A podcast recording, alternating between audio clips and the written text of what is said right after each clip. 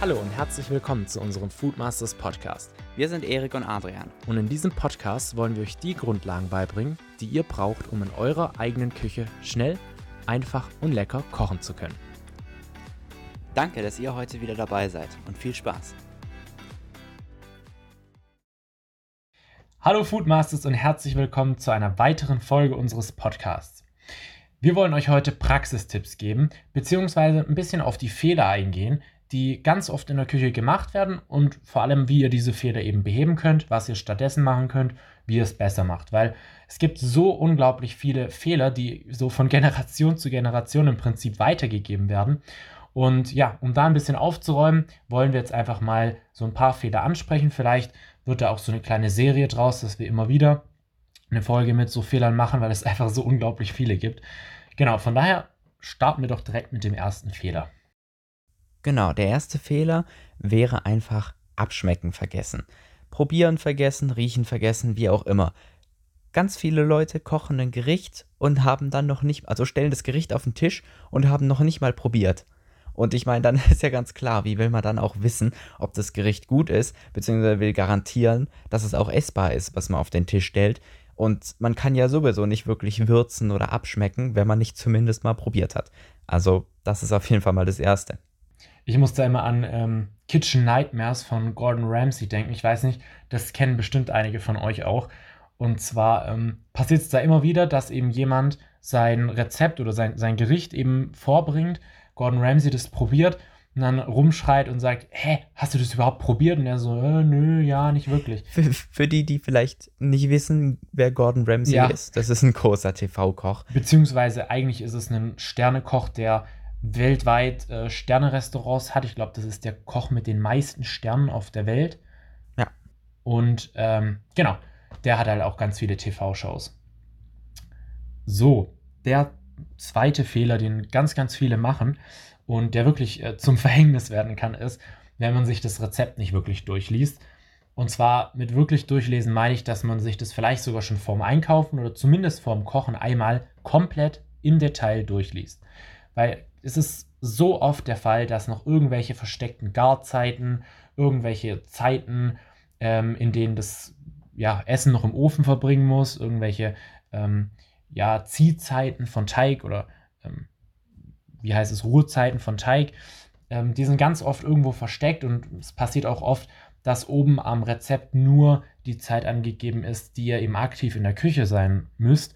Aber gerade solche Zeiten, wo das Essen jetzt kocht oder im Ofen ist, die sind da nicht mit drin. Das heißt, da steht zwar, das Rezept dauert 20 Minuten, aber es braucht 20 Minuten, um das vorzubereiten und dann nochmal eine halbe Stunde im Ofen.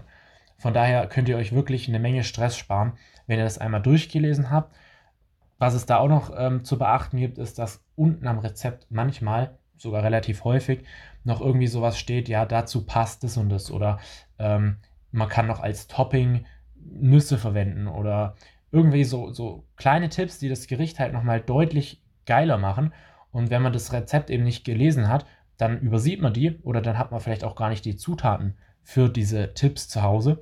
Von daher wird das so eine Sache, ähm, die wirklich wichtig ist. Lest euch das Rezept durch, nehmt euch die Zeit, weil am Ende spart ihr dadurch auch noch einiges an Zeit, wenn ihr genau wisst, was auf euch zukommt und wenn ihr wisst, in welcher Reihenfolge ihr das machen müsst glücklicherweise wird es ja immer weniger. Also immer mehr Leute, die jetzt neue Rezepte rausbringen, kapieren auch, dass es wichtig ist, genaue Zeitangaben zu machen, was die Vorbereitungszeit auch mit einschließt. Aber man kann ja nie wissen. Es könnte auch ein Rezept sein, was vor einigen Jahren rausgekommen ist, wo sich vielleicht jemand nicht so viel dabei gedacht hat, dass er es geschrieben hat. Ähm, deswegen, es ist nicht viel Aufwand, sich das kurz durchzulesen. Dafür brauchen die meisten vielleicht 20, 30 Sekunden, um es zu überfliegen und dann weiß man Bescheid. Der nächste Fehler, den sehr, sehr viele Leute machen, ist Kochmesser in die Spülmaschine zu tun. Jeder kennt es, man, die Spülmaschine ist so das beliebteste Kücheninstrument wahrscheinlich, weil es einem einfach so viel Arbeit abnimmt. Und klar, man tut ja auch die ganzen ja, normalen ähm, ja, Besteckmesser in die Spülmaschine. Also denken sich viele, ja, beziehungsweise denken sich nichts ähm, und tun auch einfach alle Kochmesser in die Spülmaschine. Tatsächlich ist aber das Problem die Spülmaschine schießt ja mit Hochdruck Wasser auf die ja, Utensilien. Und das sorgt dann einfach dafür, dass die Messer stumpf werden. Und klar, man kann sie natürlich immer wieder nachschärfen, äh, beziehungsweise schleifen. Ähm, aber naja, zum einen ist es zusätzliche Arbeit und jedes Mal, wenn man sie schärft oder wetzt, dann trägt man ja ein Stück der Klinge ab. Somit gehen die Messer natürlich auch schneller kaputt. Und ganz ehrlich, so ein Kochmesser muss auch einfach nicht in die Spülmaschine, weil, naja, das hält man kurz unter den Wasserhahn. Auf dem Stahl setzen sich weder irgendwelche Gerüche an, noch kann da irgendwas großartig festkleben oder sonst was. Das heißt, wenn man das Messer einfach sauber abspült und gelegentlich vielleicht mit noch ein bisschen Spülmittel drüber ähm, das kurz sauber macht, dann hat man da überhaupt kein Problem und man braucht es dann wirklich nicht in die Spülmaschine machen und riskieren, dass es kaputt geht. Du hast ja gerade gesagt, dass in der Spülmaschine sehr viel äh, Druck auch vom Wasser her ist. Ähm, ich musste da gerade an eine Sache denken, die mir gerade mm, ja, vor ein paar Tagen mal passiert ist. Und zwar habe ich so eine Kunststoffschüssel in die Spülmaschine gelegt, natürlich noch viele andere Sachen. Und dann habe ich die ganz normal laufen lassen. Ähm, und als ich dann reingeschaut habe und die aufgemacht habe, dann war diese komplette Schüssel einfach an einer ganz anderen Stelle. Also der Druck war scheinbar so hoch, dass es die Schüssel umgedreht hat und durch die komplette Spülmaschine gefetzt hat. Also das habe ich echt noch nie gesehen. Hätte ich nie gedacht, dass es so stark ist. Ich weiß nicht, vielleicht hat sich die Schüssel auch irgendwie in dem drehenden Dingern da verheddert. Keine Ahnung, aber auf jeden Fall lag die Schüssel dann irgendwie ganz woanders, als ich sie reingetan ja. habe. Was natürlich nicht so geil ist, ist, wenn man so kleine, gerade so Gummiförmchen hat, die man halt manchmal braucht, gerade beim Backen oder so. Oh ja. Die dann ja. da durchfallen und wenn man dann eine Spülmaschine hat, wo vielleicht sich unten am Boden noch der ein oder andere, ja, wie soll man sagen, ähm, Saft, ja, Abfall befindet, ähm, und dann fällt es durch die Gitter, die, die Raster durch, und dann liegt dieses Förmchen da drin, tja, dann kann man es gerade nochmal spülen. Ja. Okay. Genau, einfach ähm, die Kochmesser nicht in die Spülmaschine geben. Das war nämlich der Punkt. Richtig. Gut. Ja, der nächste Fehler, ähm, den habe ich auch schon häufig gesehen. Das ist einfach, dass ihr die Salatsoße immer direkt schon auf den Salat macht und der Salat dann noch eine Weile rumsteht und dann wird er nämlich irgendwann lätschig. So, warum ist das so? Gibt es ähm, einen ja, ganz einfachen chemischen Grund dafür. Und zwar ist in der Salatsoße ja Salz. Ja, ja. Chemisch. Wahrscheinlich, eigentlich, eigentlich sage ich wahrscheinlich sogar eher chemisch, ja. Ja. Ich, ich würde auch sagen, ja. Nee, auf jeden Fall ähm, liegt es ja daran, dass in der Salatsauce Salz ist und im Salat selber, also im Blatt, ist ja auch Flüssigkeit. So, und es gibt ja diese Diffusion ne, dass Flüssigkeiten die Konzentration immer ausgleichen.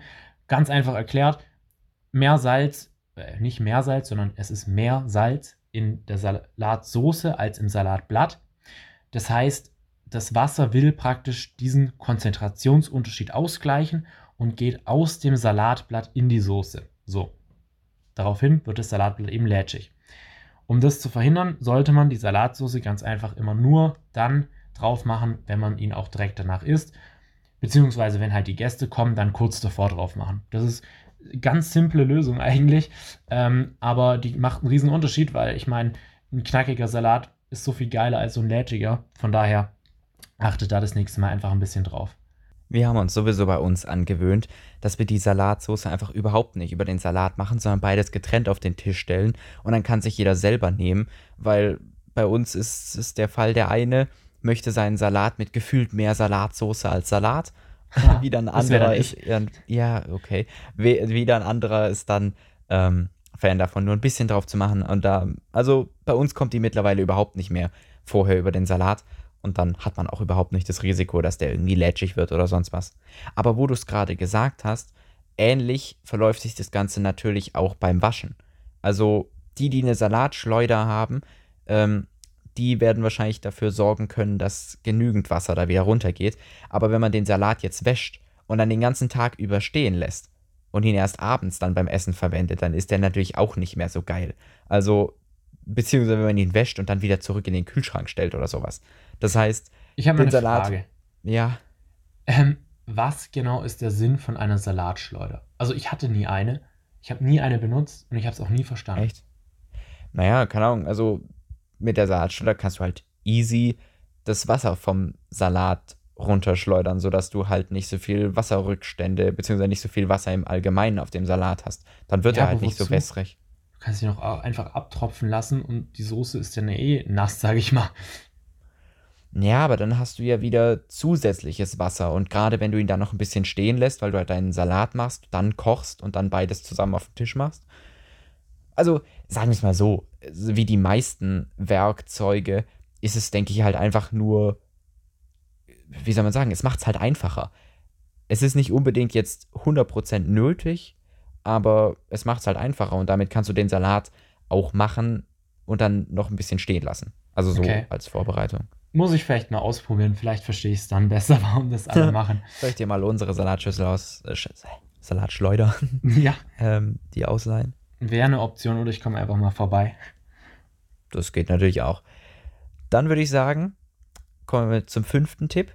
Und zwar Fleisch nicht so oft umdrehen. Der ein oder andere merkt es vielleicht bei sich selbst, dass er das Fleisch die ganze Zeit wendet. Ich denke, die meisten machen sich einfach Sorgen, dass es unten anbrennt oder ja, sie wollen es halt irgendwie gleichmäßig braten. Das ist auch Aber- einfach so dieser Instinkt, glaube ich. Ja. Man will irgendwas tun. Ja, okay, ja, das könnte auch sein. Aber auf jeden Fall wird das Fleisch in der Regel bei den meisten viel zu oft umgedreht. Eigentlich bräuchte man das Fleisch ja nur ein einziges Mal wenden. Klar, in der Praxis funktioniert es nicht immer so ganz, aber wichtig ist, dass man das Fleisch erstmal eine Weile auf einer Seite liegen lässt, bevor man es umdreht. Weil das Problem mit dem ganzen Umdrehen, gerade am Anfang ist, dass die Poren vom Fleisch außen noch nicht verschlossen werden.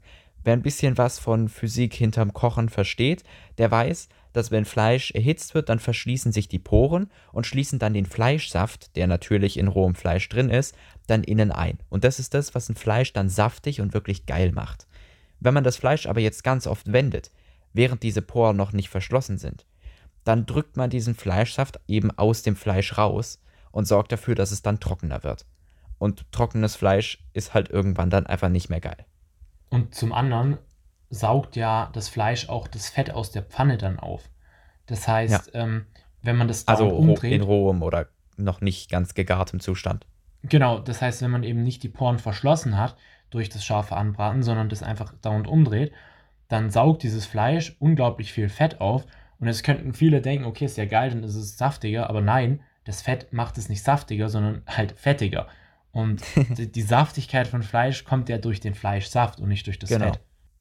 Ja, sehr richtig. Und genau den Fleischsaft will man ja einschließen. Das heißt, man möchte möglichst schnell die Poren außen verschließen. Und das funktioniert eigentlich, indem man erstmal das Fleisch auf einer Seite liegen lässt, bis es wirklich gut angebraten ist und dann wenden. Und wenn man es dann zum Schluss vielleicht noch ein zweites Mal wendet, um es wieder auf die ursprüngliche Seite zurückzubringen, um die noch ein bisschen weiter anzubraten, dann ist es okay.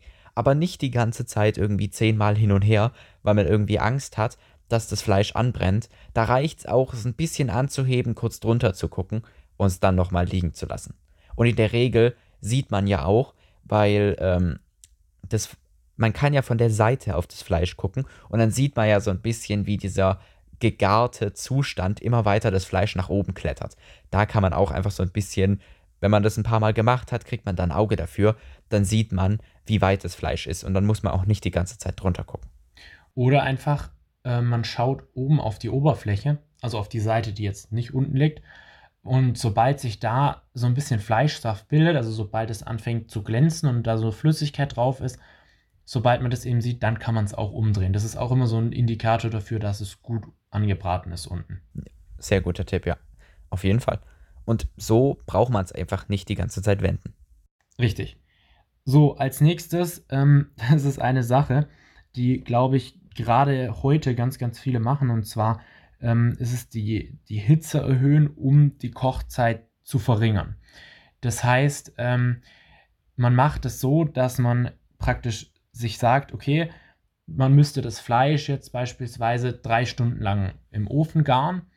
Ähm, und dann sagt man sich, okay, nee, ich erhitze oder ich mache eine höhere Temperatur und dafür lasse ich es nur anderthalb Stunden im Ofen.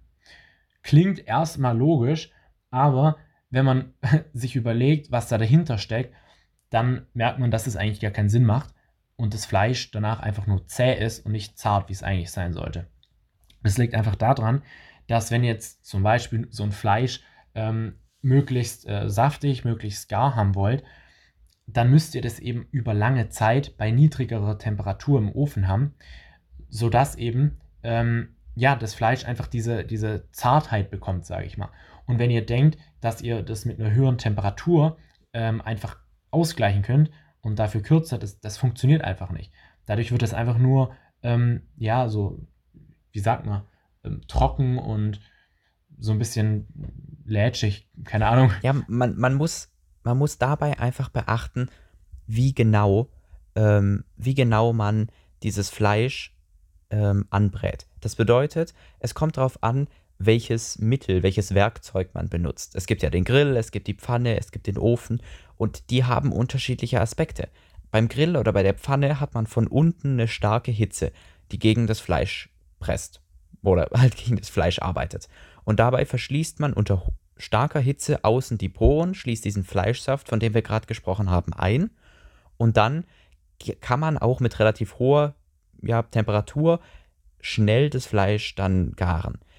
Bei anderen Sachen wie ja, Gulasch oder ähm, ja, Ragouts, beziehungsweise ähm, ja, wenn man, wenn man zum Beispiel einen Gulasch machen möchte, ja, ähm, dann funktioniert das Ganze einfach etwas anders, weil man das Fleisch eben nicht einfach nur wie ein Steak auf dem Grill anbrät, sondern dafür sorgen muss, dass das Ganze ein bisschen von der Textur her feiner wird. Man möchte ja, dass das Fleisch auseinanderfällt.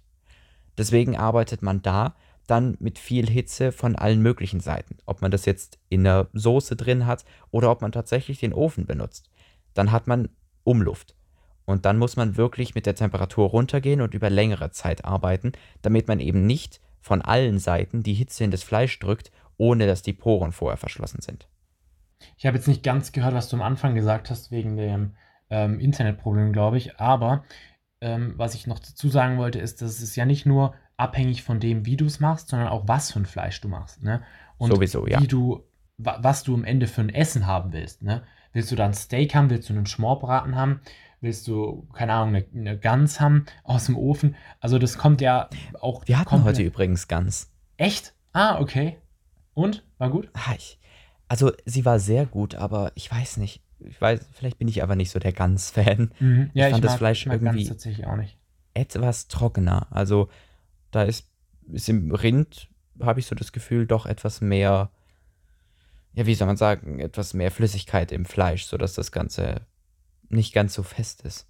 Mhm. Naja, ich weiß Ja, man es sagt ja auch immer, dass zum Beispiel Hähnchen, ähm, be beziehungsweise Pute ist vom Fleisch her trockener als Hähnchen. Also das habe ich auch schon öfter gehört von Metzgern. Gut, so, unser nächster Tipp wäre zum Thema Zwiebeln anbraten, beziehungsweise Zwiebeln verbrennen. Und zwar haben, äh, ja, hatte ich das auch schon öfters, dass die Zwiebeln bei einem Pfannengericht einfach ziemlich schnell schwarz werden. Und was da vor allem das Problem ist, wenn man zum Beispiel Bratkartoffeln macht, ähm, da ist dann das Problem, wenn man die Zwiebeln zuerst reinmacht und dann die Bratkartoffeln, dann ähm, dauert es einfach sehr, sehr lange, bis die Bratkartoffeln angebraten sind. Und in der Zeit verbrennen einem halt die Zwiebeln.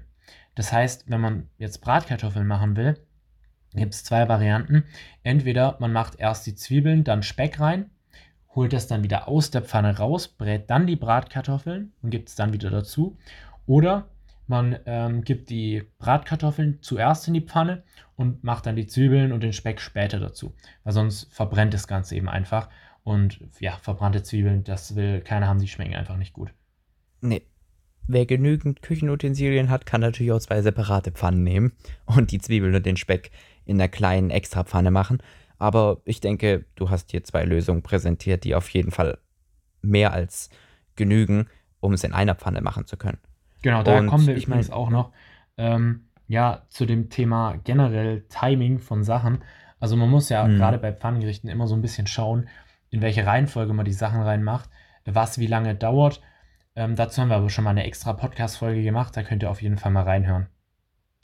Absolut. Und wenn wir gerade bei Zwiebeln sind, für Knoblauch gilt ja praktisch genau dasselbe. Die meisten machen Knoblauch am Anfang den, zu den Zwiebeln dazu und für einige Gerichte, vor allem für Soßen, ist es sicherlich auch ganz gut. Aber Knoblauch braucht in der Regel nur eine Minute bei mittlerer bis etwas erhöhter Hitzestufe auf dem Herd. Und das bedeutet, wenn man jetzt die Zwiebeln und den Knoblauch macht und sich dann noch irgendwie groß Gemüse anbrät, bis das dann alles gut ist, ist der Knoblauch schon verbrannt. Und wenn Knoblauch verbrennt, dann wird der bitter und das macht wirklich, also dann macht, wird er sehr bitter und dann hilft auch das ganze Gemüse nicht mehr oder irgendeine Soße, um das abzufedern, dann schmeckt es einfach nicht. Ja, ich habe mal ähm, Risotto gemacht und da habe ich ein bisschen zu spät den Risotto-Reis mit angebraten und mhm. ähm, dann sind halt die Zwiebeln und der, ja, die Zwiebeln schon so schwarz geworden. Ähm, ja, und dann musste ich das leider wegschmeißen und nochmal neu machen, weil ich habe das schon gerochen und ähm, also dass dieser bittere Geschmack und dieser verbrannte Geschmack und das wäre echt nicht geil gewesen. Also ach, warum hast du nicht, warum hast du nicht die 10.000 Reiskörner einzeln rausgepickt und den, die Zwiebeln aussortiert? Ja, das ist das ist das Problem. Die haben ja den Geschmack auch schon so ein bisschen mit angenommen, okay. wenn die da drin sind. Ja, von mir Und das Fett ja auch. Ja. Von daher, ähm, ja, wenn euch das mal passiert, dann wird euch wahrscheinlich nichts anderes übrig bleiben, als es wegzuschmeißen. Deshalb achtet drauf, dass es erst gar nicht passiert. Und genau. Ganz genau. Ich denke mal, damit haben wir die ersten, ähm, ja, wichtigen Fehler beziehungsweise schwerwiegenden Fehler in der Küche ähm, angesprochen. Keine Sorge, ja. wir haben noch einige mehr. Das heißt, Richtig. wir werden sicherlich noch eine Fortsetzung davon machen. Und Wenn vielleicht sogar noch, mehrere. Ja, genau, habe ich auch schon gedacht. Vielleicht die Fortfortsetzung. Wir hoffen, der ein oder andere von euch konnte jetzt mit den Tipps ein bisschen was anfangen. Ich musste auch sagen, als wir diese Tipps zusammengestellt haben, beziehungsweise diese Fehler, die man macht eigentlich ja eher, habe ich tatsächlich auch den einen oder anderen entdeckt, der mir wirklich selbst auch noch neu war. Und genau deswegen machen wir das hier ja, ähm, damit ihr merkt, falls ihr einen dieser Fehler im Moment begeht, dass ihr den einfach aus der Welt schaffen könnt. Weil ganz ehrlich, jeder dieser Fehler ist auf seine Art irgendwie einfach schlecht für euer Gericht oder schlecht für, euren, für eure Kochroutine. Das heißt, es gibt nichts Besseres, als diese Fehler einfach auszumerzen, damit ihr mehr Spaß am Kochen habt. Von daher ähm, auch gerne nochmal an euch, falls euch solche Fehler noch auffallen, falls ihr noch mehr Ideen habt, was man in der Küche falsch macht, ähm, schreibt uns das gerne auf zum Beispiel Instagram unter food.masters. Da sind wir immer sehr froh drüber. Und genau, ansonsten könnt ihr auch gerne unseren Podcast auf ähm, iTunes bewerten. Darüber würden wir uns auch sehr freuen. Und dann hören wir uns in der nächsten Folge wieder. Und ja, bis dann. Bis zum nächsten Mal. Ciao.